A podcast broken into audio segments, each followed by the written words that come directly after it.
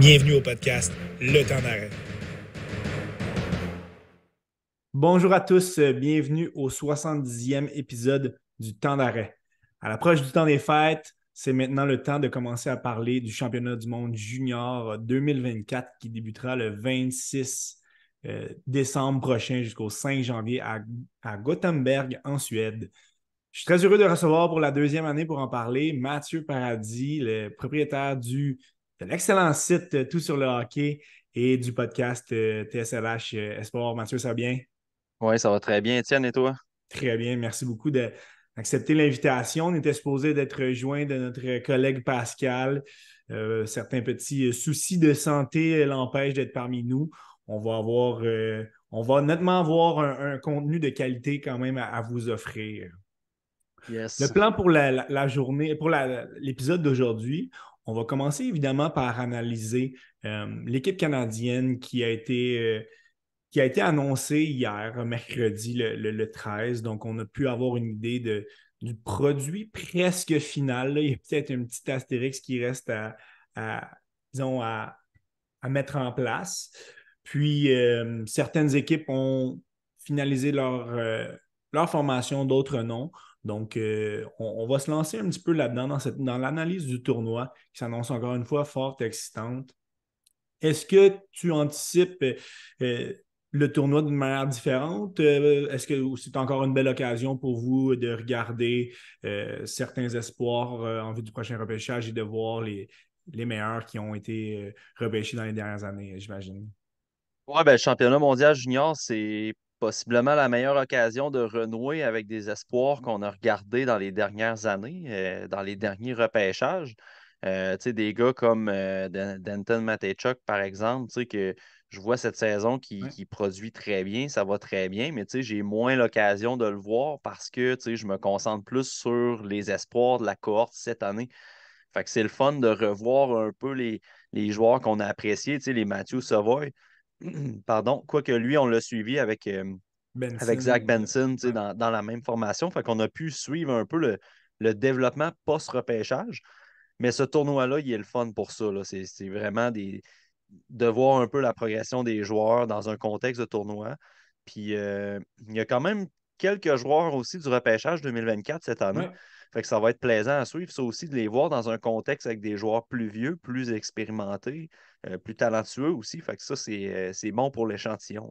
Et c'est un phénomène euh, un petit peu différent du, côté des équipes nord-américaines, Canada, États-Unis, où on voit peut-être un petit peu moins de joueurs de, 18 ans. comme tu viens de le mentionner, des Savoie, des Matejchuk qui ont été repêchés il y a pratiquement deux ans. On, en entend un petit peu moins parler. Ils ne sont pas encore dans la LNH. Ils poursuivent leur développement. Euh, tandis que dans les équipes européennes, ben, on les voit, ces joueurs-là, faire deux, voire trois fois l'équipe avant de se rendre au niveau professionnel. Donc, comme tu viens de le dire, c'est une belle occasion. Le Canada, cette année, est dans le groupe A. Ce sont les doubles champions en titre. On est sur une belle séquence du côté du Canada, quatre fois champion dans les six dernières années. On partage le groupe avec la Suède, la Finlande, l'Allemagne et la Lettonie qu'on portera notre attention un petit peu plus tard. Concentrons-nous sur le Canada pour commencer. Cette équipe-là est dirigée par euh, Alan Letan, entraîneur-chef des Stings de, Sarnia. Euh, je ne connais pas vraiment le profil. Euh, il, était, il est secondé de, Gilles Bouchard du Phoenix de Sherbrooke. Donc, il sera le représentant de la LHJMQ la Ligue maritime Québec.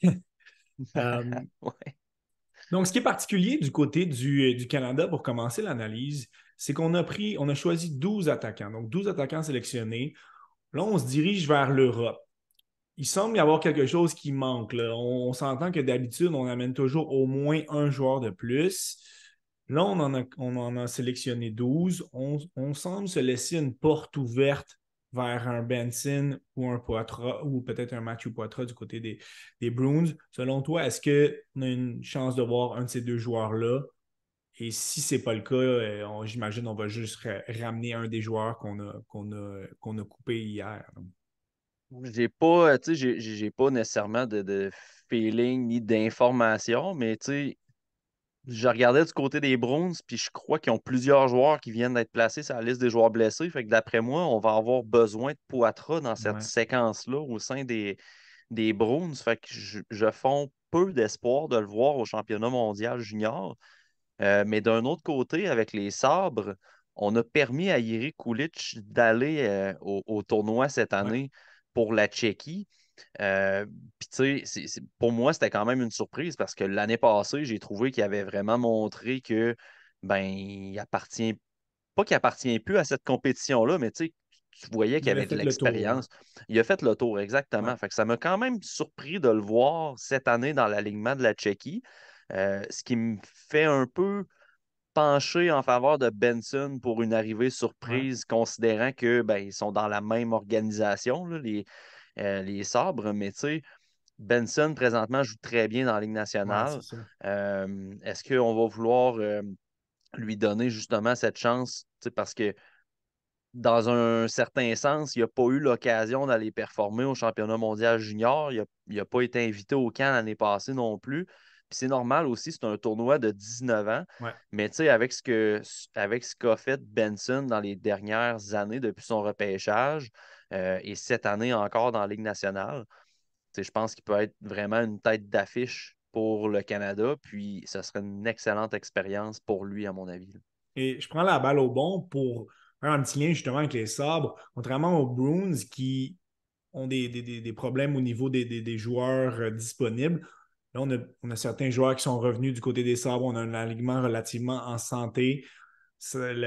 L'équipe ne performe pas aussi bien qu'on aurait pu les, attendre. On a quelques difficultés depuis le début de la saison. Donc, la position au classement est un petit peu, euh, un petit peu décevante. Donc, on est peut-être dans une. On pourrait, ça pourrait être pertinent de mettre, euh, comme tu viens de mentionner, Benson dans une situation où il va performer pour gagner. Euh, où il va être sur la, plus grosse scène du hockey junior au monde. Donc, ça va être, ça va être à suivre dans les prochains jours parce que le Canada est si je ne me trompe pas, il prenait, il s'envolait euh, ce soir vers, euh, vers la Suède. Hum, donc, ça serait, ça serait possiblement vraiment le plus tard possible, euh, possiblement qu'une entente qui a déjà été mise en place. Mais on sait que tout ça peut changer. Une équipe de la LNH peut se, revirer sur un dixième si jamais on a justement des joueurs blessés. Donc, on va, on va suivre ça d'un œil très attentif. Si tu veux bien, on va, on va commencer par l'attaque du Canada pour analyser les 12 joueurs euh, sélectionnés. Je les ai séparés en, trois catégories. Là, les, meneurs offensifs, ceux qui sont un petit peu plus euh, dans le milieu de, l'alignement et euh, ceux qui vont travailler un petit peu plus en soutien. Commençons par les joueurs d'impact. On va commencer par le, le, genou de la gang, là, celui qui n'est pas repêché encore éligible au prochain repêchage, potentiel euh, premier choix au total, Max, Macklin Celebrini de l'Université euh, de Boston. Ce qui est intéressant, c'est qu'on peut le voir au centre, on peut le voir un petit peu à gauche. Euh, a quand même démontré des belles choses depuis le, début du camp d'entraînement. on l'a vu régulièrement là, sur une, première unité. Là. Ouais, Celebrini, c'est pas avoir un impact. Je ne veux pas mettre les attentes trop hautes d'avoir un impact à la Connor Bedard à son arrivée avec Team Canada, c'est de mettre des attentes hautes, mais il peut quand même. C'est ça. Il peut quand même offrir ce type de performance-là. Euh, on l'a vu dans les matchs hors concours, là, il a été assez fumant là, en offensive. Euh, on me dira aussi que les matchs hors concours, il ne faut pas trop se fier à ça parce que c'est contre des équipes d'université canadiennes, mais Team Canada s'est fait planter contre des équipes en match hors concours des équipes universitaires canadiennes. D'ailleurs, je pense qu'il faut commencer à respecter un peu ce réseau-là dans le hockey parce que ça fait plusieurs fois là, que des équipes universitaires canadiennes tiennent tête aux meilleurs moins de 20 ans au Canada. Justement, euh, Martin Thériault en parlait au podcast La Relève euh, récemment mentionné que quelques, quelques hauts profils, parfois certains joueurs, euh, des petits détails qui ne peuvent pas aller en leur faveur, puis se retrouvent dans le circuit universitaire, c'est du très haut niveau. Là. C'est sûr que lors du dernier match hors concours, évidemment, plusieurs joueurs étaient, probablement nerveux. Ça reste quand même un, très bon niveau. Oui, c'est ça. Puis a le facteur aussi que c'est tous, c'est pas mal tous des joueurs qui n'ont jamais joué ensemble. Fait que la chimie doit se créer. Euh, mais dans le cas de Celebrini, euh, c'est un gars qui va être capable de mener l'offensive pour le Canada. Euh, je suis curieux de voir où on va l'utiliser en début de tournoi. Est-ce qu'on va y aller tout de suite avec un rôle de premier trio ou on va lui faire graduer un petit peu les échelons en le commençant sur une troisième unité? Euh, mais assurément que ça va prendre des coéquipiers avec lui qui ont une bonne intelligence hockey parce que Celebrini, c'est un gars qui, qui peut manœuvrer un peu partout dans les espaces. Parfois, peut être dur à suivre si tu as moindrement des, problèmes au niveau du hockey IQ. Va être dur à anticiper peut-être par justement le fait qu'il est phénoménal en, possession de rondelles. Euh, fait que je suis vraiment curieux de voir avec qui on va le jumeler dans, ce tournoi-là. On va, on va y aller selon certaines lignes hypothétiques. Là, ça a été proposé par, euh, par Scott Wheeler de The Athletic. Euh, placé Celebrini au centre, euh, à voir. Mais un de ses, coéquipiers de trio euh, serait Jordan Dumais, qui connaît vraiment une autre excellente saison avec les, les Moussets d'Halifax, 47 points en 21 matchs.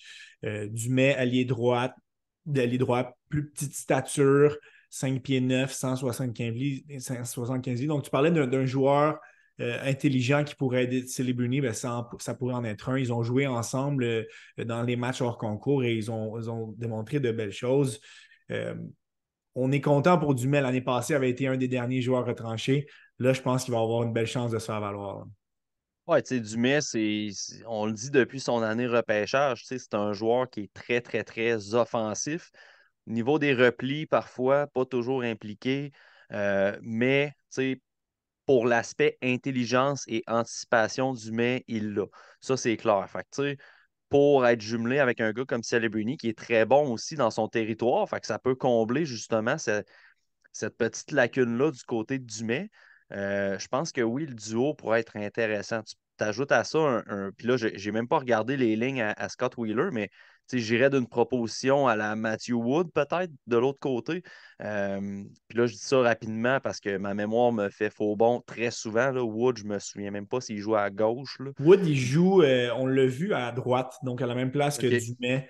Donc, depuis le début du camp, il est employé plus euh, à, l'aile droite. OK. Mais tu sais, ce serait un profil dans son genre un peu que je verrais compléter ces deux-là. Tu sais, un, un, gars qui peut se démarquer avec son tir puis qui peut aller devant le filet récupérer des rebonds. Euh, ton, analyse est bonne. Le, euh, Wheeler était allé de la, suggestion de Carson Rekoff, euh, qui machine à but depuis le début de l'année, 55 buts en 31. pardon, 55 points en 31 parties, dont 31 buts. Donc, c'est un joueur qui s'est quand même faufilé, de, qui s'est faufilé là depuis son. Quant à son bon début de saison, c'est un choix de 2023, donc un petit peu plus, un petit peu plus jeune, mais ça sera un bon complément à cette, cette ligne-là un, des, atouts de cette, formation, de cette attaque, c'est le fait d'avoir plusieurs joueurs de centre qui peuvent faire le travail. Et si jamais Celebrini euh, termine apparaître à, l'aile gauche, ça pourrait être intéressant de voir certains autres joueurs d'impact euh, évoluer au centre, que ce soit un Connor Geeky, Matthew Savoie ou Fraser Minton qu'on a vu euh, en début de saison avec les Maple Leafs. Trois autres joueurs qui risquent d'être des joueurs très, très importants pour l'attaque canadienne.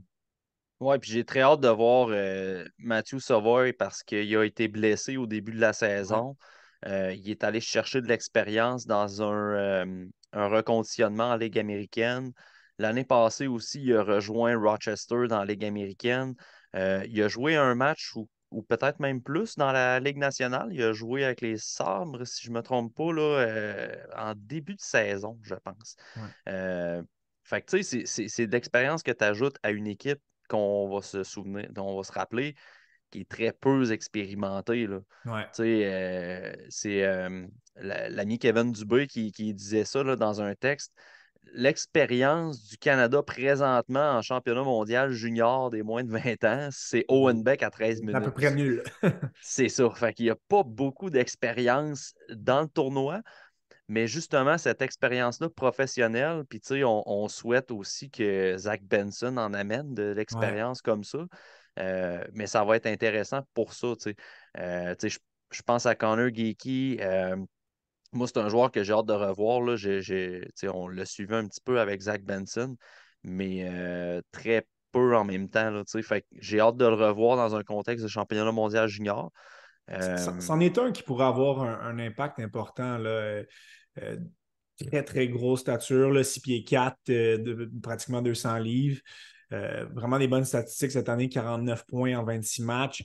même s'il est imposant, quand même très rapide pour sa stature. Donc, avec un, joueur comme Matthew Savoie, qu'il connaît très bien, son coéquipier à, Wenatchee dans la, dans la WHL, ça pourrait être un duo euh, fort intéressant et très productif. Et, pour poursuivre un petit peu sur l'expérience, c'est quelque chose qu'on s'attendait l'année passée. On avait énormément de 19 ans. Là, on, voit, on va voir, plus on va avancer dans l'alignement, plus de joueurs de 18 ans possiblement, euh, possiblement euh, de retour l'année prochaine. Mais on a quand même un, corps offensif un top 6 qui, avec les joueurs qu'on vient de mentionner, peut-être même en rajoutant un Benson, pourrait vraiment nous donner euh, des, flamèches à, chaque match. Oui, puis on est allé dans la bonne vieille philosophie du Canada. Euh, on en parlait dans, le podcast avec Pascal, mais quand on regardait les invitations, on trouvait que, ben, écoute, peut-être que Team Canada ont compris que le, on, on veut du talent aussi. On n'a pas juste besoin de joueurs de rôle absolument et tout. Fait on a invité les Jagger Furcus. Et, y Jordan Dubé, Dumais, on s'en attendait qu'il vienne au tournoi et qu'il fasse l'équipe et tout. Euh, mais là, quand on regarde l'alignement, en général en offensive, on a coupé Furcus, puis on, on pourra y, venir éventuellement, là, mais des joueurs comme Furcus, il y en a déjà plusieurs dans l'alignement. On a penché finalement, comme à l'habitude, pour des joueurs un petit peu plus de rôle. Euh, on, les joueurs qu'on a nommés, ils ont déjà des rôles prédéfinis. Je regarde des gars comme Minton, euh, Easton Cowan, c'est des gars qui vont t'apporter de l'énergie. Exactement. Euh, tu as des gars sur 200 pieds qui vont être excellents sur la patinoire en Owen Beck, Braden Yeager et Nate Danielson. Danielson, il va jouer tous les désavantages numériques. Là, Je vous le dis, il va tout le temps être là. C'est vraiment sa spécialité. Euh, il est excellent. Parlons justement de cette potentielle. On va sauter sur la quatrième ligne. Parce que c'est une unité qu'on a vu beaucoup jouer ensemble, puis c'est le fun de voir que, que chaque, membre a réussi à faire partie de l'équipe. Donc, ce qui pourrait être une quatrième ligne ou euh, une troisième quant à leur utilisation, comme tu viens de le mentionner, ça serait ceux qui vont affronter probablement les meilleurs trios adverses. On parle ici de Owen Allard, Owen Beck et Nate Danielson. Euh, Beck, les gens le connaissent, évidemment. Euh, excellent joueur euh, au, centre des mises au jeu. Nate Danielson, ça a été un petit peu plus compliqué depuis le, début de l'année. Reste un, très, un joueur très fiable dans les deux sens de la patinoire. Owen alors, joueur non repêché, mais très, très efficace, très, très, très productif en, en échec avant. Donc, on aurait ici une ligne spécialiste. On aime ça avoir ce genre de ligne-là du côté du Canada, vraiment pour affronter les meilleurs trios adverses. Et je pense que tout le monde est dans sa chaise. Oui, puis j'ai hâte de voir ce, Owen Allard euh, parce que je n'ai aucune idée c'est qui. Honnêtement, je, ne le connais pas. Je peux même pas. Euh, Il joue à Sault-Saint-Marie. Euh, c'est ça, je, je, peux même.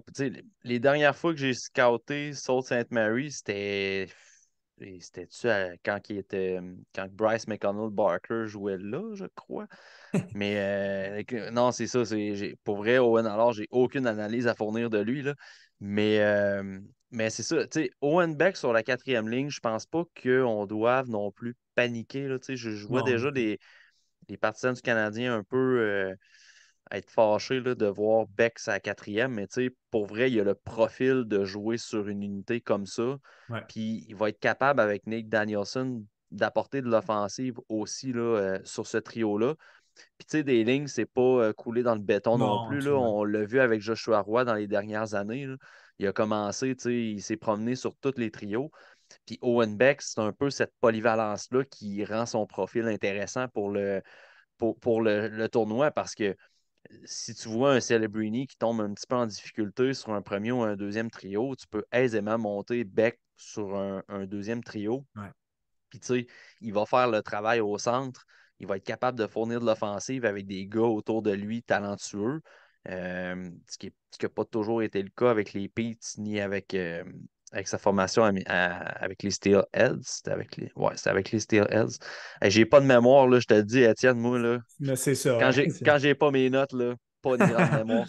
Mais, euh, mais c'est ça, tu sais, Beck, moi, je, je, pense que justement, sa polyvalence va lui permettre de se frayer un chemin un petit peu dans l'alignement euh, même s'il est sur une quatrième ligne, je ne serais même pas surpris qu'il joue du 16-17 minutes par ben, match. C'est ça, puis c'est pas un désaveu envers son profil. le Canada a besoin de ce genre d'éléments-là pour avoir du succès. On n'a qu'à penser à un Nathan Gaucher dans les dernières années qui a été excellent. si, si, Beck est capable d'avoir la même production, ben, ce, sera, ce sera gagné.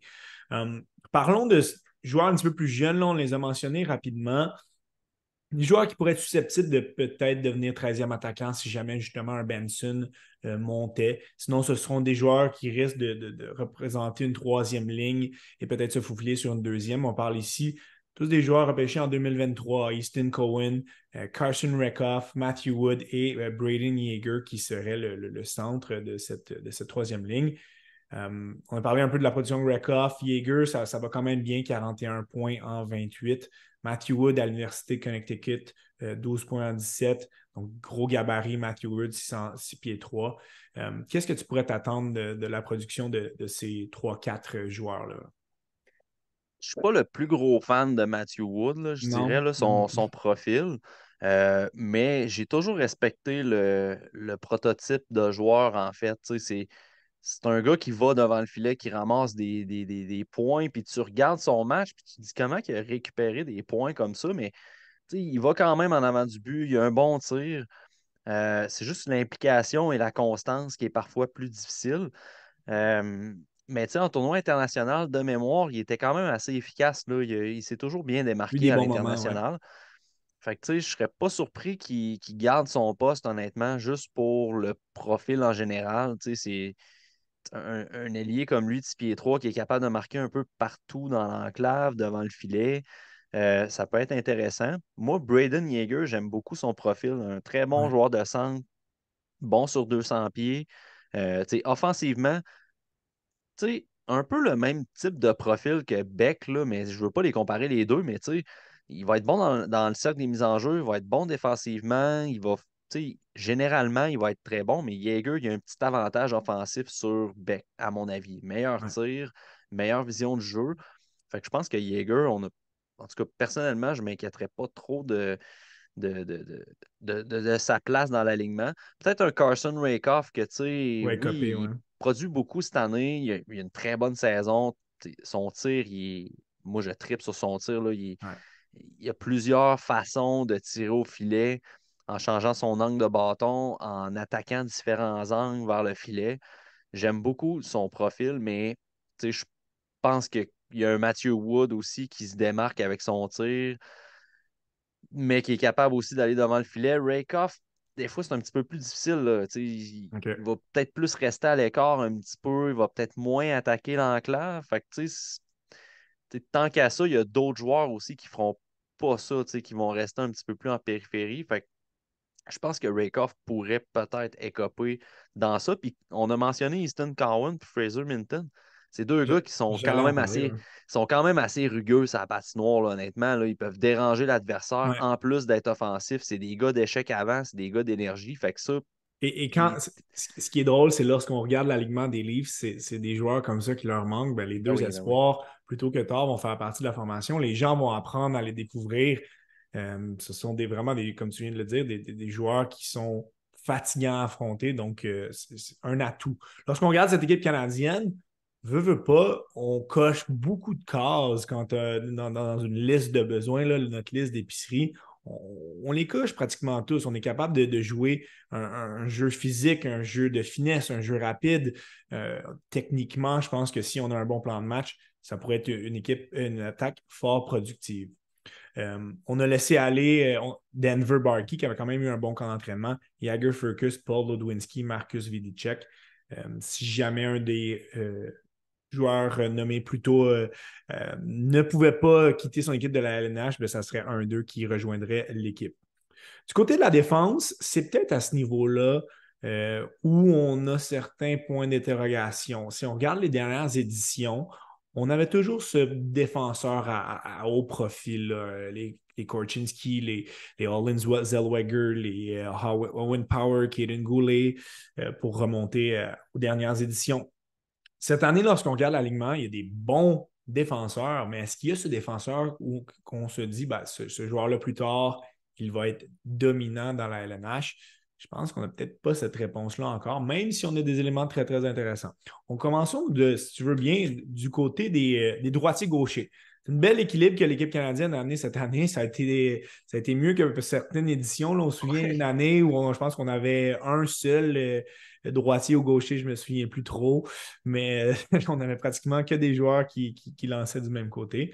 Là, on a quand même un bel équilibre, trois d'un côté, quatre de l'autre. Commençons. Euh, Seigneur tout honneur, Tristan Luneau, le nouveau membre des Tigres de Victoriaville, a surtout fait partie des Ducks d'Anaheim.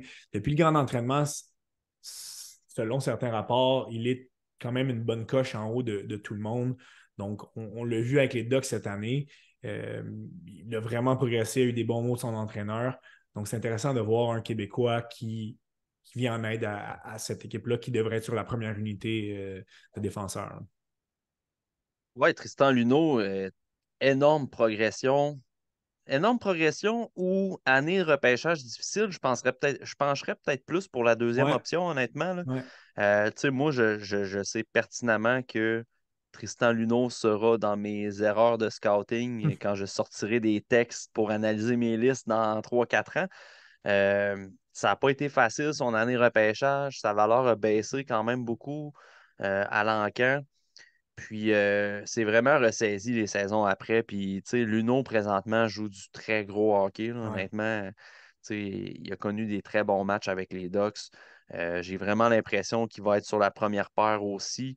Euh, avec un gars comme Denton Matechuk, ça va être intéressant à, à, voir aller. Est-ce qu'on va cependant vouloir séparer? Parce que, tu sais, quand je regarde l'alignement défensif, à mes yeux, là, clairement, Luno, Molendyke et Matechuk, c'était trois défenseurs offensifs clairs, identifiés. Est-ce qu'on va en mettre un sur chaque paire? Ça, j'ai hâte de voir là, comment l'entraîneur va gérer ça. Ça va être intéressant parce que selon moi, il y a quand même un, top 4 assez, assez clair ici. Euh, évidemment, on a parlé de Luno, euh, Matechuk. Euh, Matejchuk aussi, là, ça va très très bien. Donc, pour être le partenaire de Luno du côté gauche, 35 points en 24 avec euh, Mousja. Euh, donc, on pourrait avoir euh, une ligne très, très explosive de ce côté-là. Parlons de Maverick Lamoureux, deuxième droitier, deuxième Québécois qui serait du côté droit, pourrait être un bon partenaire aussi à un Matejchuk. Lamoureux, c'est un prototype assez, assez unique, hein? quand même du haut de ses 6 pieds 7, 215 livres quand même assez mobile pour, euh, sa taille. Euh, il a été blessé quand même assez euh, sérieusement dans les dernières années. Là, il revient en force avec, avec Drummondville.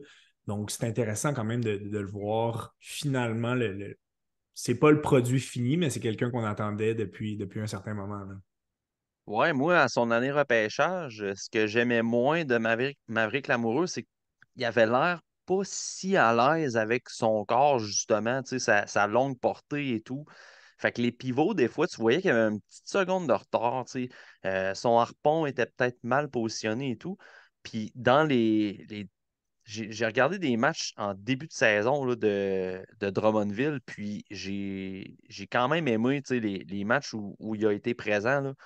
J'ai aimé justement sa gestion de sa portée, la gestion de ses pivots et tout. Il y a eu une nette amélioration par rapport à ça. Fait que, j'ai vraiment l'impression que l'amoureux a peut-être grandi vite. Fait qu'il était comme un peu moins habitué justement à cette portée-là. Puis là, je le sens vraiment plus à l'aise. Fait défensivement, c'est un défenseur qui va être très, très, très difficile à passer.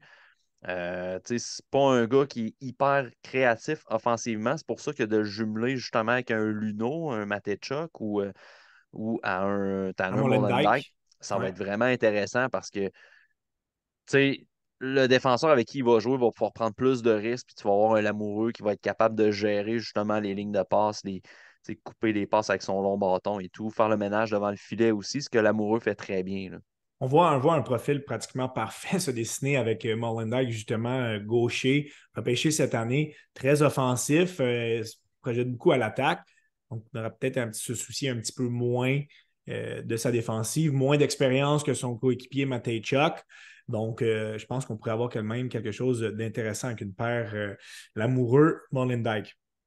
Du côté des trois derniers défenseurs, donc Noah Warren, Oliver Bung du côté droit, du côté gauche, Jake Furlong, le, produit des Moussets d'Halifax. certains ont été un petit peu surpris de le voir là. c'est un défenseur quand même efficace dans les deux sens de la patinoire. ne reste pas de jouer les plus grosses minutes. Là. Clairement, le, troisième défenseur à gauche, mais devrait avoir son poste. Et le, la dernière place risque de jouer entre Noah Warren et Oliver Bunk les deux droitiers. Noah Warren, euh, aussi à Victoriaville, va retrouver son coéquipier. Euh, si jamais Luno est redescendu à, Victoriaville, euh, ça serait bien de revoir la paire. Un autre très, très gros gabarit, 6 pieds 6, 225. C'était plus difficile dans le camp d'entraînement. Oliver Bung, choix de première ronde cette année. quand même assez. Je sais que oh, certains sont pas, vous n'êtes pas le plus grand fan, toi, toi et Pascal, mais ça va être bon de lui donner l'expérience pour qu'il puisse possiblement revenir l'année prochaine. Donc, euh, ça devrait se jouer entre Warren et Bunk pour ce dernier, euh, cette dernière place-là. Qu'est-ce que tu as à nous dire sur, ces, sur euh, et justement cette dernière paire potentielle Warren, Bunk et, Furlong? Moi, tu vois, je, serais peut-être plus du genre à essayer. Puis là, tu sais, je ne sais même pas de mémoire si Warren a été habitué à jouer à droite aussi ou à gauche, tu sais, des deux côtés, ni même pour Bunk. Mais j'ai l'impression que Jake Furlong pourrait être celui qui serait tassé, ouais, parce que Noah Warren, c'est un.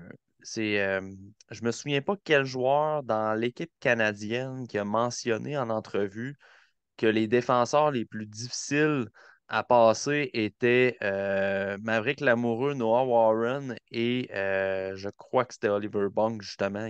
en tout cas, le troisième, je ne me souviens pas exactement. Mais clairement, Warren et Lamoureux étaient là sais, moi, Warren, c'est un défenseur que j'aime beaucoup, là, honnêtement. je trouve que c'est un prototype défensivement un petit peu semblable à l'amoureux, en plus méchant. Fait que ça, c'est un profil que tu as moins là, dans la défensive présentement. Là, Des gars qui peuvent donner des gros coups d'épaule puis vraiment tasser les gens devant le filet. L'amoureux le fait bien, mais Warren, il y a une touche d'agressivité dans son jeu que j'aime. Euh, puis un, petit edge offensif sur euh, l'amoureux. Je pense que le, upside offensif de Warren n'a pas été tout euh, observé encore, là, à mon avis. c'est quelque, chose d'intéressant d'avoir ce, one-two punch dans un sens. là deux ben lignes différentes des équipes vont devoir se lever la tête. L'amoureux sur une paire, Warren sur une autre, ça, ça c'est quand même quelque chose. Exact. Puis, tu sais, mettons, tu vas contre Warren, sa patinoire, puis lui, il peut te faire mal, mettons, si tu passes de son côté. Puis là, finalement, l'autre paire de défenseurs embarque. Et là, tu te dis, ah, je vais peut-être avoir un petit répit. L'amoureux est peut-être moins agressif, mais il peut tout autant te faire mal en défensif. Puis là, à un moment donné, ça devient un peu. Euh, les attaquants adverses vont en avoir plein les shorts, honnêtement, avec ces deux, ces deux grands défenseurs-là. Puis, tu sais, Oliver Bong, il est tellement polyvalent. Il, il, avec London, il joue sur l'avantage numérique. Euh, c'est un gars qui peut jouer assurément en désavantage numérique aussi. Fait que j'ai l'impression, tu sais, un peu à la Owen Beck, je parlais que sa polyvalence allait l'aider dans l'alignement. Je pense que Oliver Bong peut aussi, avec cette polyvalence-là, être un peu le couteau suisse de l'équipe. Fait que j'ai de la misère à l'enlever quand même de l'alignement canadien, honnêtement, euh, le petit Bong. Et, lorsqu'on regarde en somme cette défensive-là, oui, c'est sûr qu'il y a moins de, haut profil que, lors des dernières années, mais je ne serais, je serais pas surpris que justement un, Luno puisse lever son jeu d'un cran et il doit désirer rester dans la LNH. Donc, en faire assez pour pouvoir retourner à Anaheim ensuite, qui sait être euh, un des deux défenseurs euh, du tournoi, euh, ça ne serait, ça serait pas impossible. Lorsqu'on regarde le tournoi dans un, dans un ensemble, beaucoup de, défenseurs de qualité de 18-19 ans qui sont dans la LNH en ce moment qui ne seront pas là. Donc, peut-être un petit peu moins de, défenseurs euh, de grande qualité cette année. Euh, terminons à, la position de gardien de but. Donc, euh, c'est une première depuis des. Je n'ai pas la date exacte, ça fait plusieurs dizaines d'années qu'on n'a pas eu deux Québécois qui ont été sélectionnés pour, pour l'équipe canadienne. On amène trois gardiens de but en Suède. Donc, les deux Québécois, Mathis Rousseau, des Moussettes d'Halifax, Samuel Saint-Hilaire, euh, Coach Bouchard le connaît très, très bien à Sherbrooke, deux joueurs non repêchés euh, de 19 ans. Mathis Rousseau a connu des séries extraordinaires l'année passée. Très bon camp d'entraînement. L'autre candidat, Scott Rathlaff euh, de, Seattle, des Thunderbirds. repêché l'année passée. Ses statistiques sont moins reluisantes, mais c'est difficile à Seattle. Euh, l'année passée, ça allait déjà derrière une bien meilleure équipe, ça allait mieux. Euh, on entrevoit une lutte entre Ratzlaff et Rousseau. Euh, qu'est-ce que tu penses de ce trio de, gardiens de but-là? Moi, je suis incapable, Étienne, de te dire aujourd'hui qui est le gardien numéro un de Team Canada. Je suis incapable. incapable. pour vrai, dans les dernières années, ça se dessinait un petit peu, là, mais là, moi, Scott Ratzlaff, j'ai c'est pas un gardien en qui je fondais beaucoup d'espoir. Puis, tu sais, euh, quand j'avais sorti mon top 10 des gardiens l'année passée, il était euh, de mémoire 11e. Je l'avais même pas dans mon top 10. Il jouait très peu aussi, il faut le dire, là, derrière Thomas Milic. Là. Il jouait très peu, puis honnêtement, moi, les fois qu'il jouait, pas dans sa technique, c'est un gars de 6 pieds 1, mais il goal comme un 5 pieds 11. Puis Mathis Rousseau, il est, 5 pieds 11, puis il goal comme un 6 pieds 2. Fait que, tu sais, c'est ça. Fait que moi, Ratslav, tu sais, puis j'ai même pas regardé Seattle encore cette année, mais tu me dis qu'il y a des statistiques un petit peu décevantes, puis je suis pas surpris. C'était le genre de goaler qui bénéficiait beaucoup de l'équipe qui était en avant de lui, là, honnêtement, à Seattle. De, de 889, là, c'est assez. Euh, c'est ça. Puis, au final, il a ressorti en cinquième ronde, pareil. Là, fait il n'a pas été dans les premiers gardiens réclamés, pas du tout là, au repêchage 2023. Ce qui, est intéressant de l'amener, c'est une certaine vision pour l'année prochaine aussi. Donc, c'est un gardien qui, peut jouer dans, les dernières années.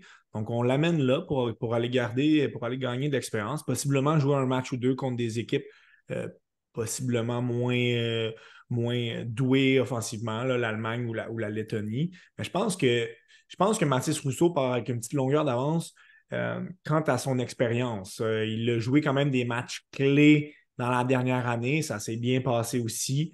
Euh, selon moi, je pense que si c'était un 6 pieds 2, il aurait probablement été repêché. Donc, on sait que les gardiens de la LNH ont quand même, les, équipes de la LNH ont quand même peur de ces, de ces gardiens à petite stature. Ça serait à voir. Peut-être qu'un Saint-Hilaire aussi pourrait nous surprendre mais ça semblait vraiment être, être une lutte à deux pour le, poste de gardien de but numéro un. Il ne faudrait pas s'attendre quand même à. Il ne faudrait pas être surpris de voir euh, plus d'un gardien euh, euh, devant le filet canadien. Moi, Saint-Hilaire, je le connais, je le connais vraiment pas. Là. honnêtement, j'ai pas eu la chance de l'observer en. Puis, tu sais, peut-être que j'ai regardé des matchs du Phoenix, puis je me suis juste pas concentré sur lui non plus, là, mais fait que j'ai pas nécessairement d'insight sur lui, mais je sais que Mathis Rousseau, euh, lors de la finale de la LHJMQ l'année passée, euh, je suis allé couvrir les remparts là, au centre d'Autron avec les points de presse après et tout. Puis ce que je me souviens de Mathis Rousseau, c'est qu'en point de presse, euh, Patrick Roy aimait bien mettre de la pression sur le gardien adverse. C'est un, un, entraîneur très expérimenté, puis il a, Il a eu une pas pire carrière comme gardien, ce qui paraît. Euh, puis, il mettait beaucoup de pression sur le gardien adverse. je me souviens, Patrick Roy disait en point de presse que le gardien des Moussets, il, il, a été correct. puis c'est ça, il dénigrait un peu les performances de Rousseau. Puis après ça, on recevait Rousseau en point de presse. Puis honnêtement, il, il avait même pas l'air intimidé de ça. Il, était vraiment. Ouais, il restait droit. Puis il offrait des bonnes performances aussi les matchs suivants. Fait je pense que c'est un gars qui peut quand même bien gérer la, pression. Puis on, je l'ai senti devant le filet des Moussets dans cette finale-là que euh, il n'était pas impressionné par la grosse machine des remparts qui se dressait devant lui. Fait que, tu sais, Vraiment un atout, là. Oui, exact. je pense que niveau talent, puis Team Canada nous a habitués que les gardiens qui sont dans le système vont toujours avoir un petit avantage. Ratzlaff, je crois qu'il était au U18 ou au Linka, un, de, un de ces tournois-là, peut-être même le U17. Fait que, je pense que de facto, on va peut-être dire Ratzlaff, c'est le numéro un, mais je serais quand même pas surpris que Rousseau vienne justement faire un petit statement dans des matchs importants. Intéressant aussi de, noter que en comptant euh, Tristan Luneau, c'est sept joueurs de la, GMQ qui sont représentés. C'est nettement plus que dans d'autres euh, éditions précédentes. Donc, on a une belle représentation de joueurs qui évoluent euh, ici au Québec et dans, les Maritimes. C'est une édition canadienne qui, c'est pas l'édition où il y a le plus de joueurs vedettes, mais on est quand même très, très bien balancé et je pense qu'il y en a beaucoup qui seraient très, très heureux de voir justement un Zach Benson se rajouter. On va y aller de, prédictions un petit peu plus tard dans, le cas de l'équipe canadienne. Faisons le tour euh, rapidement du reste du groupe A. Commençons par, euh, par la principale équipe qui risque de chauffer le Canada et possiblement même les dépasser au classement du, groupe A. On les a habitués de les voir avoir beaucoup, beaucoup de succès en, ronde préliminaire. On parle ici évidemment de la Suède qui aura quand même une attaque extrêmement, une équipe extrêmement explosive et balancée. On parle ici des, plusieurs choix de première ronde dans les dernières années. Euh, en attaque, les choix de première ronde en 2022, euh, Noah Ostlund, Liam Ogren, Jonathan Lekerimaki, Philippe Beisted. En première ronde cette année, des joueurs un petit peu plus euh, de rôle. David Edstrom, Otto Stenberg. Défensive, même chose. Là, en 2023, Will Anders, Andin Pelika, Elias Peterson qui a l'expérience. Donc, ça fait plusieurs joueurs quand même de haut profil là, au sein de cette formation-là. Ils vont être dangereux, la Suède. Ouais, j'ai hâte de voir. Tu sais, moi, la Suède, euh, j'ai l'impression qu'à chaque championnat mondial, je leur donne la médaille d'or et je ressors constamment déçu. Euh, mais tu sais, je, regarde l'alignement présentement. il n'y a pas beaucoup de. Pas de faiblesse. Pas beaucoup de failles, euh, honnêtement. Puis c'est il y a des trios là-dedans que ça fait plusieurs années qu'ils jouent ensemble. Il y, a de la, il y, a de la, chimie qui est déjà créée. Euh, puis il y a quand même de la diversité aussi. Là. Il n'y a pas juste du talent pur. je, pense à un Anton Valberg, que c'est un bon gabarit, il peut aller d'un coin, il peut brasser un petit peu. Euh, Félix Unger, Sorum, puis David ouais. c'est des gars que j'ai peut-être moins observés à leur année repêchage. Mais justement, c'est des joueurs qui ont des, qui ont des styles très professionnels aussi sur la patinoire. Euh, ça va être le fun à regarder. Puis, tu sais, en défensive, euh, beaucoup, beaucoup de, corps arrière potentiel aussi pour l'offensive. Euh, ce qui va être intéressant, c'est est-ce que la défensive va suivre aussi? Euh, Hugo Avlid, d'après moi, il va avoir un petit peu de travail là, parce que je regarde défensivement, c'est, peut-être une défensive qui va être portée beaucoup sur l'attaque, mais défensivement, ça va être un petit défi, je crois. On va avoir la pression de, de jouer devant nos partisans. Et, c'est un point positif pour eux. Tu as, parlé de ces défenseurs mobiles. ils connaissent justement les, grandes patinoires. Euh, euh, on est habitué justement de profiter de cette, de cette grandeur-là. Donc, ça pourrait vraiment être euh, un, net avantage de leur côté. La Finlande, de leur côté, on est, on est plus jeune cette année. Malheureusement, on a certaines, certaines blessures de joueurs importants. Euh, comme Joachim Kemmel qui, n'y sera pas. Euh, Aaron Kivi Ariou aussi, euh, plus jeune, là, 17 ans, repêché cette année, blessé. quand même des joueurs intéressants, mais comme je le mentionnais, on est assez jeune. Kasper Altunen, Rasmus Kumpulainen, des joueurs repêchés en 2023. On a des beaux profils de joueurs de 17 ans qui seront repêchés en 2024, Elenius et Hemming. En défense, on a quand même un Artou euh, Karki qui, est efficace. J'ai hâte de t'entendre parler euh, de Vigny, le gardien finlandais qui, euh, il n'y a pas si longtemps, était vu vraiment comme un gros espoir pour le prochain repêchage. Ça semble vraiment plus difficile dans les, dans les derniers moments. Mais on semble un petit peu moins menaçant du côté de la Finlande que dans certaines éditions précédentes. Ouais, c'est une équipe très jeune. Euh, honnêtement, on, on va avoir la chance de voir plusieurs espoirs 2024 dans cette formation-là avec euh, Emile Hemming, et Consta Elenius, euh, entre autres. il y a Vetty Vasainen aussi qui est là, je crois. c'est ça, c'est une, très jeune équipe, très peu d'expérience. moi, j'ai hâte de voir des gars comme. Tu as mentionné leur nom, Casper Altunen. Euh, puis Rasmus Kumpalainen, c'est deux gars qui ont, on, on voit aller. exact. on voit aller dans la OHL cette saison. Puis en observant des joueurs pour le repêchage 2024, tu sais, euh, Kumpalainen joue avec. Euh, avec Beckett Seneca qui joue. Puis, à Exact. Puis Casper Altonen joue avec les Knights de London, donc ah. avec Sam Dickinson. Grosse équipe. oui, puis honnêtement, les deux joueurs connaissent de très bonnes saisons. Moi, j'aime beaucoup leur jeu. Altonen, c'est un gars qui a, perdu du lustre un peu à son année repêchage. parce que c'est un, un franc-tireur avec un profil capable d'être un power forward, mais on ne voyait pas du tout ça en Finlande. Puis là, dans la Ligue canadienne, vraiment offensivement, il, il, a vraiment éclos. Là, ça va super bien, notamment en avantage numérique. Il tire profit de son tir. Euh, fait que j'ai hâte de le revoir en situation internationale, je te dirais. Euh, c'est vraiment deux gars que je vais regarder attentivement. Dans le cas d'Emile Vini, honnêtement, il est mieux. Ben, il est mieux d'être bon.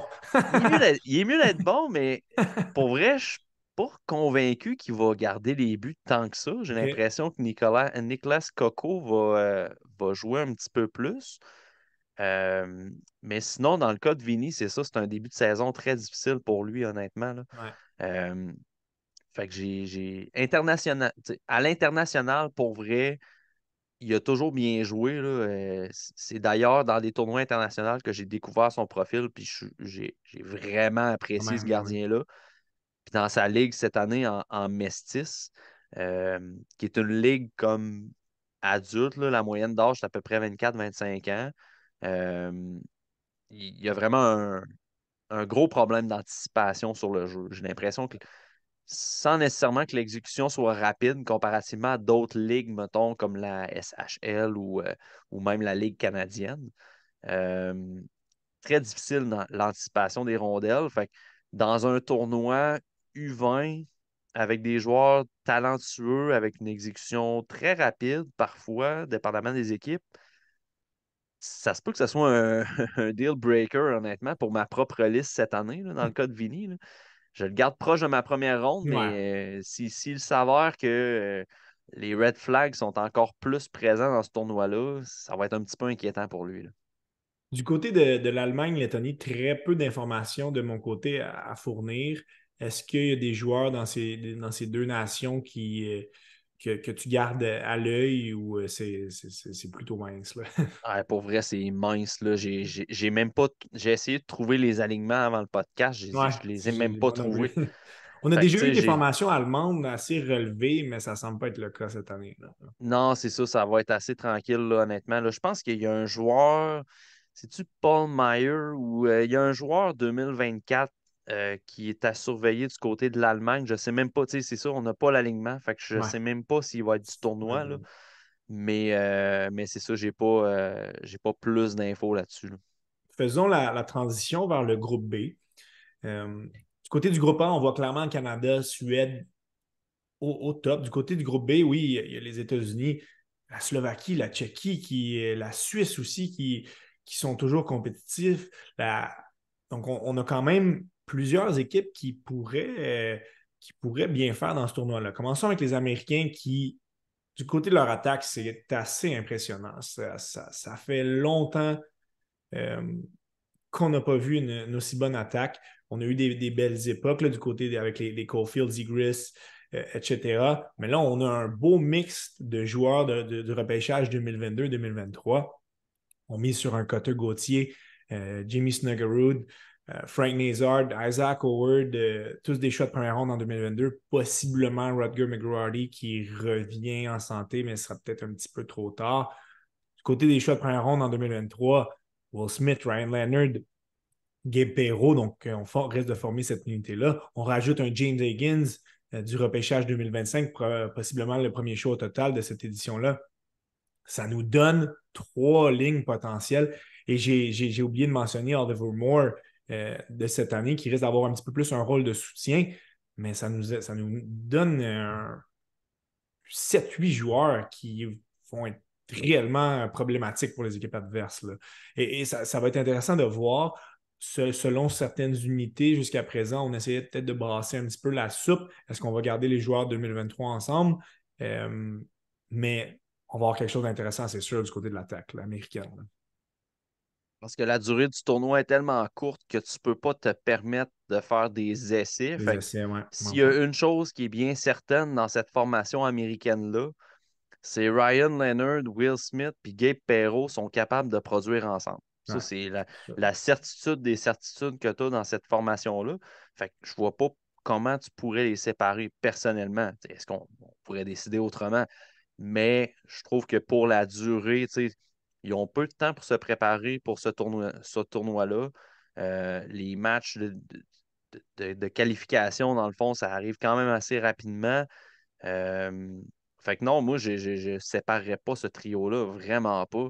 Euh, je me demande encore pourquoi Cole Eiserman n'est pas là, honnêtement.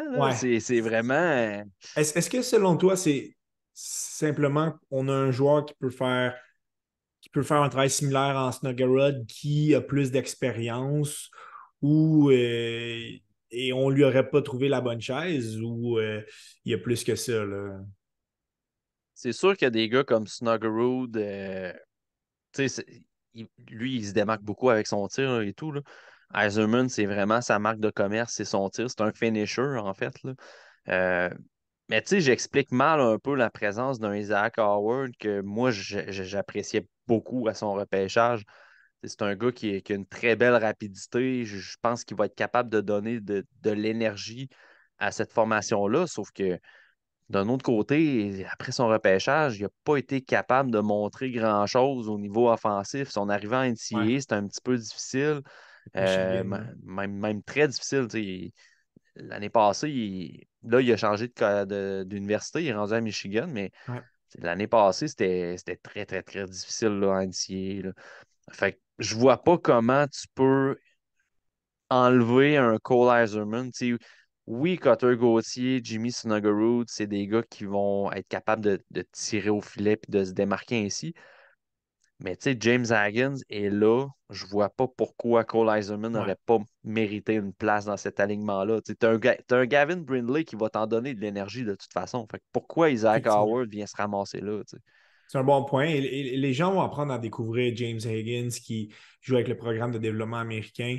Euh, donc, c'est son année de 16 ans. Il a 17 ans, en fait. Là, et, sa fête est en, février, est en novembre, pardon.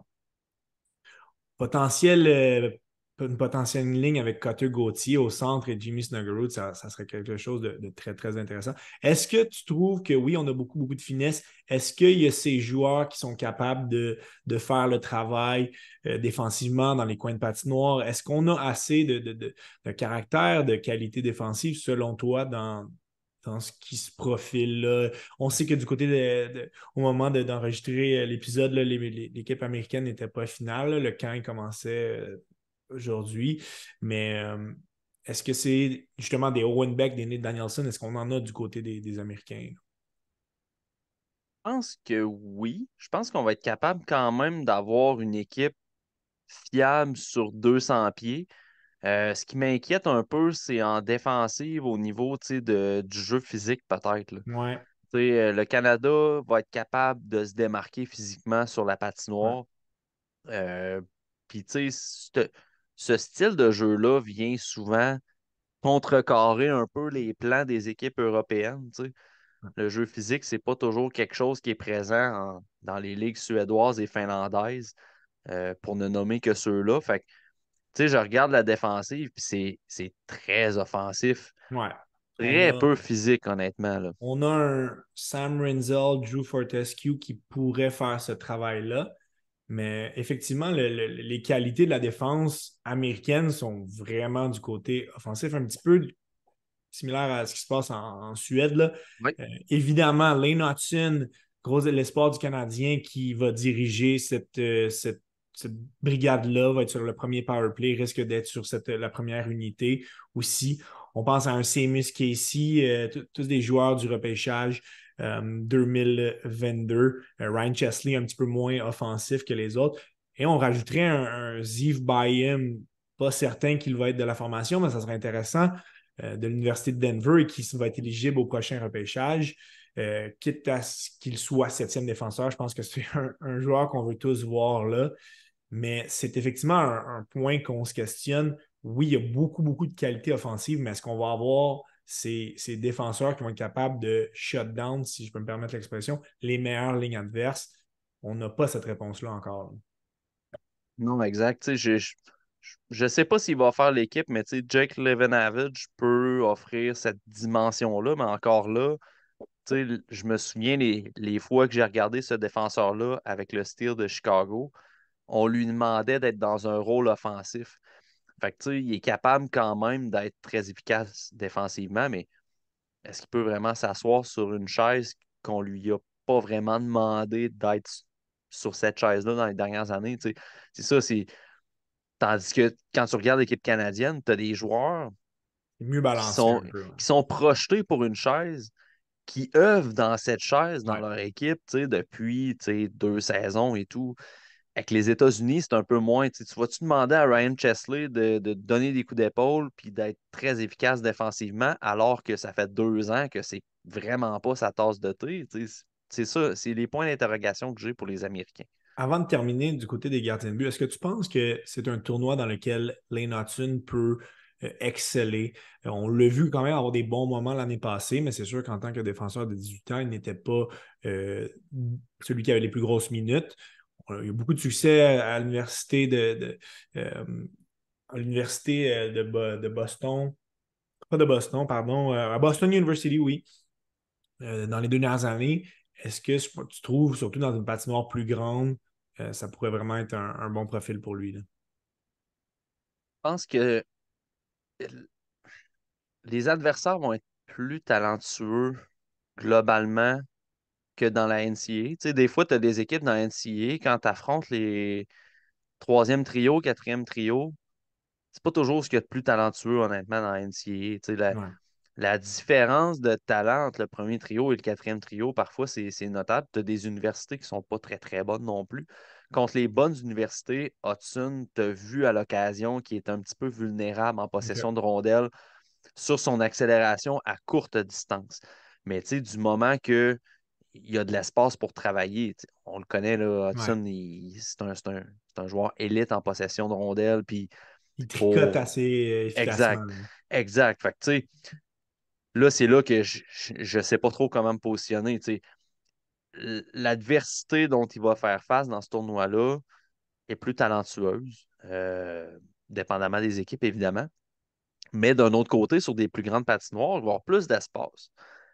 Fait que là, ça va être de voir, tu sais, est-ce qu'il va être capable d'anticiper plus rapidement pour aller chercher son espace plus rapidement pour éviter justement d'accélérer? Parce que c'est ça, Lane Hudson, son, son, problème présentement, c'est son accélération à courte distance. Euh, c'est pas encore à point pour le hockey professionnel. Fait que s'il est capable d'anticiper rapidement les espaces où aller travailler, cette lacune-là va être un petit peu camouflée. Je ne sais pas si je l'illustre bien, mais. C'est très bien, très bien illustré. C'est ça, en ayant une grande patinoire, son terrain de jeu va être plus large. je me devais de demander car plusieurs personnes sont parfois obnubilées justement de ce que, ce que Hudson est capable de faire, mais il faut, voir la chose d'une vue un petit peu plus d'ensemble. Terminons rapidement avec la position de gardien de but pour moi, c'est le duo de, gardiens qui, m'intéresse le plus. Là. On parle ici de Jacob Fowler, le choix du Canadien au, dernier encamp, et de Trey Augustine, euh, qui a eu plus d'expérience au niveau euh, international dans les dernières années. Fowler semble avoir un petit edge depuis le début de la saison, quelque chose que, que, Augustine n'a pas. Sans nécessairement y aller d'une prédiction de qui serait premier gardien, on a un tandem très solide du côté des Américains. Ouais, puis tu sais, je pense qu'on va y aller avec Augustine parce que, un peu comme je mentionnais avec Team Canada euh, plus tôt, là, les gardiens qui sont dans le système ont toujours un avantage de plus. C'est un peu ça. Euh, mais par contre, Augustine n'a pas été très solide l'année passée non plus. Fait je pense... En, montagne russe, la performance en montagne russe. C'est ça. Fait que, quand, quand est venu le temps de connaître des gros matchs, ça a été un petit peu plus difficile. Fait que je pense que la mèche va être quand même courte dans le cas d'Augustine. Fait que le poste de numéro un est à prendre. J'aurais pas eu ce discours-là, même si euh, je suis quand même un, bon fan de Jacob Fowler. Euh, j'aurais peut-être pas eu ce discours-là l'année passée, mettons. Pendant que j'observais Jacob Fowler, j'entrevoyais le championnat mondial de cette année, puis je me disais, ah, mais Augustine va rester numéro un pareil. Mais après avoir observé les deux gardiens pendant la saison, Mo Fowler, il a fini numéro un dans mon top 10 des gardiens, fait en avant d'Augustine. Mais quand même, je me disais que ça allait être le numéro un. Puis avoir la progression de Fowler, sa capacité de gérer des gros matchs, je pense que la mèche va être courte, puis Fowler pourrait finir numéro un. Cette, cette équipe américaine aussi très bien balancé. va définitivement être une force dans, ce groupe B. Allons-y en, rafale des, dernières équipes. Euh, la Slovaquie, de mon côté, c'est une des équipes que je trouve le plus excitante à suivre. On a quand même une attaque euh, euh, remplie de joueurs très talentueux. Évidemment, Philippe Mechard, qui connaît toute une saison à Kitchener. On a des choix de première ronde en 2023, Dalibor Dvorsky, Samuel Onzek. On a un Martin Michiak. Donc, on a quand même des éléments qui vont être capables vraiment de, de, produire et de, déranger les défensives adverses.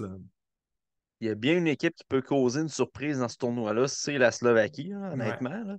Euh, puis, tu sais, je ne pense pas que la Tchéquie, mettons, qui se rendrait en finale, ce serait, on parlerait d'une surprise. Je pense que la Tchéquie est quand même bien placée dans le portrait international. Mais la Slovaquie, honnêtement, euh, je suis d'accord avec ce que tu avances. Je regarde l'alignement, puis euh, vraiment dans les équipes qui peuvent mm. causer des surprises, il y a. Euh, puis, tu sais, outre le fait, tous les joueurs que tu as mentionnés en offensive, ça peut être très, très, très euh, surprenant, puis ça peut être très efficace. on peut même rajouter des Alice Chernick puis des Frantisek Day, que c'est des joueurs de rôle qui vont donner de l'énergie avec Martin Michiak, Juraj Pekarchik aussi. Fait c'est ça, l'équipe est vraiment bien balancée niveau talent, niveau même un peu de robustesse, des joueurs globalement bons sur la patinoire sur 200 pieds. Puis tu as un Adam Gayan dans le filet qui peut te sauver un match euh, à, 40, euh, à 40 arrêts dans le même match. Fait que c'est ça, j'ai hâte. la défensive, je la connais moins. Fait que je veux pas tant m'avancer sur les capacités défensives. Euh, il y a Maxime Scherbach que je connais un petit peu, mais c'est pas un profil que j'apprécie tant.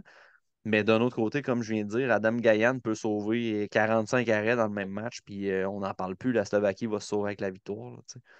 tu parler de la, Tchéquie, ce sont les finalistes euh, de la dernière édition. Là, on avait été défait en prolongation contre le Canada. Ils seront menés par euh, Iri Kulic, qui en est à sa troisième participation. A eu énormément de succès dans, les deux précédentes. Édouard Chalet aussi, Mathias euh, euh, Sapovaliv, qui est un. il risque, les trois qui risquent d'être les fers de lance de, cette, de cette attaque. En défensive, on est, on est équilibré. Plusieurs noms que je connais un petit peu moins, mais Adam Yerichek, potentiel choix de première ronde au prochain repêchage. On a un bon gardien en Michael Rabel, grosse stature 6 pieds 6 là, et qui joue à l'Université Massachusetts. Donc, on est encore une fois à prendre au sérieux du côté de la Tchéquie. Oui, puis tu sais, au nom que tu as mentionné, euh, j'ajouterais un André Bécher. Euh, surveiller ce joueur-là. Moi, c'est un joueur que j'aime beaucoup à regarder à Prince George cette année. Euh, parce que ben, c'est un gars qui joue avec, avec Riley Hyde, dans le fond. et Tarak Parachak, dans le fond. Je, oui, c'est ça. Tarek Parachak. Je pense qu'ils sont sur le même trio d'ailleurs. Fait que Bécher, je l'ai vu un petit peu à l'œuvre cette année. Puis moi, j'ai à tous les matchs que j'ai regardés, c'était vraiment un, très bon élément pour Prince George. et il euh, faut surveiller aussi Thomas Galvas. Moi, c'est un joueur que je n'ai pas regardé encore pour cette année. Mais Pascal aurait été là, puis euh, il aurait pu vous en parler. C'est un, un, défenseur très offensif. Et euh, au Linka, au début de la saison, c'était, il était meilleur que Adam Yerichek.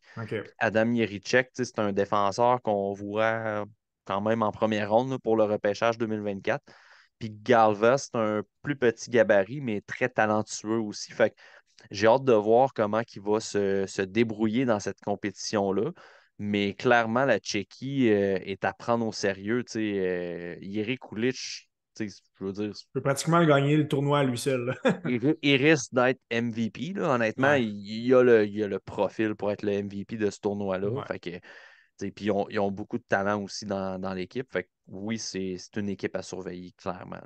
Du côté de. Terminons le groupe, euh, le groupe B avec la Suisse, euh, la Norvège. Norvège, on a quand même un, gros candidat pour le prochain repêchage. Je n'ai pas la confirmation s'il sera de l'équipe, mais Bransek euh, Newgard euh, mis à part lui, vois-tu certains joueurs à surveiller dans, ces deux formations?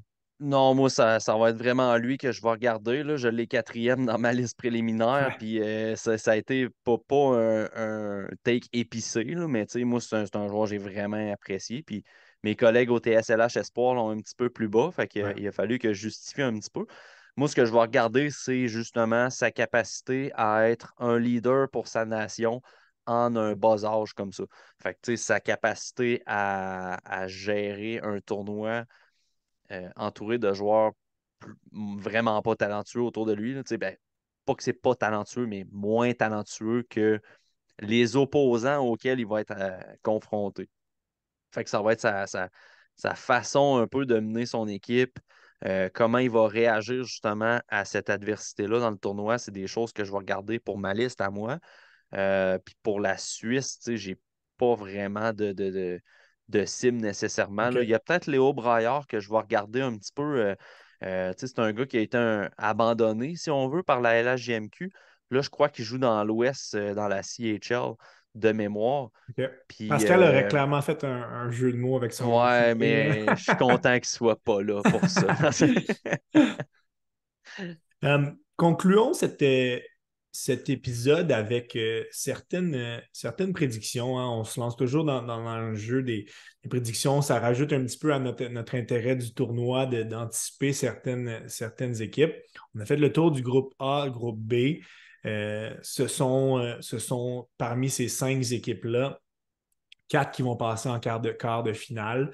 Selon toi, ma question va être divisée en deux. Qui tu penses, quelles sont les équipes qui pourraient se rendre, selon toi, dans le carré d'as et ensuite qui tu vois être euh, couronné grand champion? Donc, quatre équipes au carré d'as et c'est le, champion potentiel. Euh, dans le groupe A, Canada, Suède, assurément. La Finlande, peut-être un manque d'expérience, va faire que, que ça, va être trop, euh, trop pour eux. Euh, dans le groupe B, là, ça va être tough. Là. Ça se complique effectivement pour le, deuxième.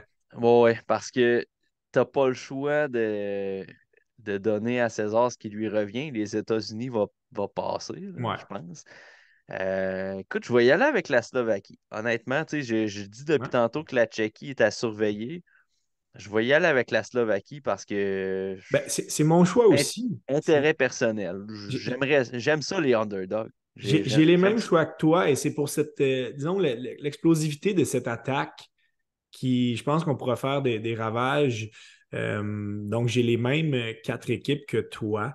Euh, attention à la Suède, par contre, en, préliminaire. si jamais on devait ne pas finir premier du groupe et euh, affronter un Allemagne ou un Lettonie, on devrait affronter un, probablement un Slovaquie ou Tchéquie. Ça pourrait être compliqué pour eux. que ça va être, on va avoir la pression populaire. On les a vus perdre à maintes reprises en, quart de finale par le passé, là, mais ça va être. Euh, ils vont devoir faire attention. Pour conclure, selon toi, qui sera l'équipe qui va euh, le, le, 5 janvier prochain euh, être couronné grand gagnant du championnat du monde 2024? Pour une 48e année de suite, je vais donner la Suède. non, non, c'est pas vrai. Pour vrai, pour vrai je, vais, je, vais y aller avec les États-Unis. Je vais y aller avec les États-Unis, puis je moi, j'ai vu des commentaires là, euh, comme quoi que la. Puis honnêtement, je, peux parfaitement comprendre. Comme quoi les États-Unis, c'est une équipe un peu mid, si on veut. Mais euh, le, duo de gardiens, moi, me, me convainc qu'ils peuvent aller loin. Euh, puis offensivement, honnêtement, je pense qu'ils ont tous les atouts pour être très dominants dans ce tournoi-là. Euh, du premier au quatrième trio. Fait je vais y aller avec les États-Unis pour la médaille d'or. Et, si jamais les Américains devaient ne pas avoir justement cette médaille au cou parce que c'est une, belle opportunité, ben là, je pense que certaines personnes vont être pointées du doigt justement quant à la non-sélection de, Cole Eiserman. Euh, de, mon côté, je n'ai pas le choix de mentionner que si jamais un Zach Benson se rajoutait à l'équipe, je pense qu'il est assez bon et c'est le genre de tournoi qui pourrait avoir assez de succès pour aider le Canada à gagner la médaille d'or. Pour ce qui est d'aujourd'hui, je vais, je, vais, me rester sur ma position. Euh, je vois possiblement le Canada ou la Suède se rendre en finale aussi, mais je n'ai pas le choix à cause de la force de frappe offensive américaine de ce. J'ai l'impression qu'un Jacob Fowler pourrait aussi être nommé gardien du tournoi. Euh, je pense que du côté des, États-Unis, on a vraiment euh, tout en place pour être très, très dangereux. Et euh, en date d'aujourd'hui, ça serait mes, de mon côté aussi mes champions pour, pour la médaille d'or. Ce qui est certain, Mathieu, c'est qu'on va avoir un, un tournoi excitant. Je trouve ça vraiment, vraiment intéressant qu'on a justement certaines nations comme euh, euh, Suède, Finlande, Canada, ça a toujours été compétitif, mais là que la, Tchéquie et la Slovaquie sont depuis certaines, euh, depuis quelques années vraiment, vraiment compétitifs. donc, ça rajoute un bel équilibre, je trouve, dans le tournoi. On a trois équipes de chaque côté. On va avoir un tournoi excitant. je pense que vraiment, ça va être encore une fois une, belle période dans, notre, euh, dans notre temps des fêtes. Oh oui, assurément. Puis, c'est ça, c'est la parité de ce tournoi-là. Le fait que la Slovaquie et la Tchéquie reviennent, pas des puissances, mais reviennent dans la game. C'est plus un tournoi à quatre équipes avec le Canada, États-Unis, Suède, Finlande. Euh, la Finlande, je veux dire, on, on dit depuis tantôt qu'ils sont jeunes, qu'ils ont peu d'expérience. Ils vont quand même rivaliser dans les matchs. Là, fait c'est ça qui est plaisant. Assez, assez compétitif là, dans les. Exact. Fait que c'est toujours plaisant de voir des nations s'élever un petit peu. Puis c'est bon pour le hockey là-bas. Tu vois récemment des talents en Slovaquie. Ça l'a amené quelque chose. Puis le développement à l'interne s'améliore aussi par rapport à ça. Fait c'est ça, ça, ça. fait que donner des tournois relevés. Puis on a beau donner nos, nos prédictions, mais moi, des prédictions, j'ai toujours dit que ça, vaut ce que ça vaut, mais j'ai l'impression que c'est de, plus en, c'est de plus en plus dur de donner des prédictions parce que justement, c'est un tournoi qui, qui est plus uniquement États-Unis-Canada. On l'a vu l'année passée avec justement la Tchéquie qui, sera en finale. Ce qui sera à garder en tête aussi, c'est que justement, cette année, les matchs auront lieu en Suède, donc dans un fuseau horaire euh, totalement différent. Donc, euh, on n'aura pas à se lever au, milieu de la nuit pour regarder les matchs, mais on va devoir ajuster nos horaires un petit peu pour regarder des matchs au courant de la journée. Euh, ça reste agréable parfois de se lever avec un, match de hockey ou en début d'après-midi, euh, ça, change à l'horaire. Et on sait que durant le, temps des fêtes, on a souvent beaucoup de soupers à droite à gauche. Donc, c'est une option intéressante finalement que d'avoir des bons matchs de hockey en pleine journée. pas de conflit horaire aussi avec la, LNH. Donc, on risque d'avoir beaucoup de hockey euh, durant cette, période des fêtes. Mathieu, je te, remercie beaucoup. On a fait le, gros du travail à deux. Je pense que ça s'est très, très bien passé. Euh, j'invite aussi les gens à écouter votre, ton podcast TSLH avec, avec Pascal et vos, euh, vos différents invités de manière euh, quotidienne. Là, on peut aussi euh, s'abonner en tant que, que membre Patreon, vous offrez certaines euh, possibilités vraiment très, très intéressantes, mais pour vraiment aller à fond dans, les, dans nos apprentissages en vue des espoirs qui seront repêchés et d'autres qui l'ont déjà été. C'est vraiment la référence. Fait que je te remercie énormément de ta participation encore une fois au temps d'arrêt, Mathieu. Ben, merci de l'invitation, Étienne. C'est toujours un plaisir de venir, de venir jaser hockey avec toi. Certainement. Je souhaite aux gens un bon tournoi, bon, bon, euh, bon championnat du monde euh, junior, bon temps des fêtes à tous aussi. On se reparlera en 2024 pour un autre épisode du temps d'arrêt.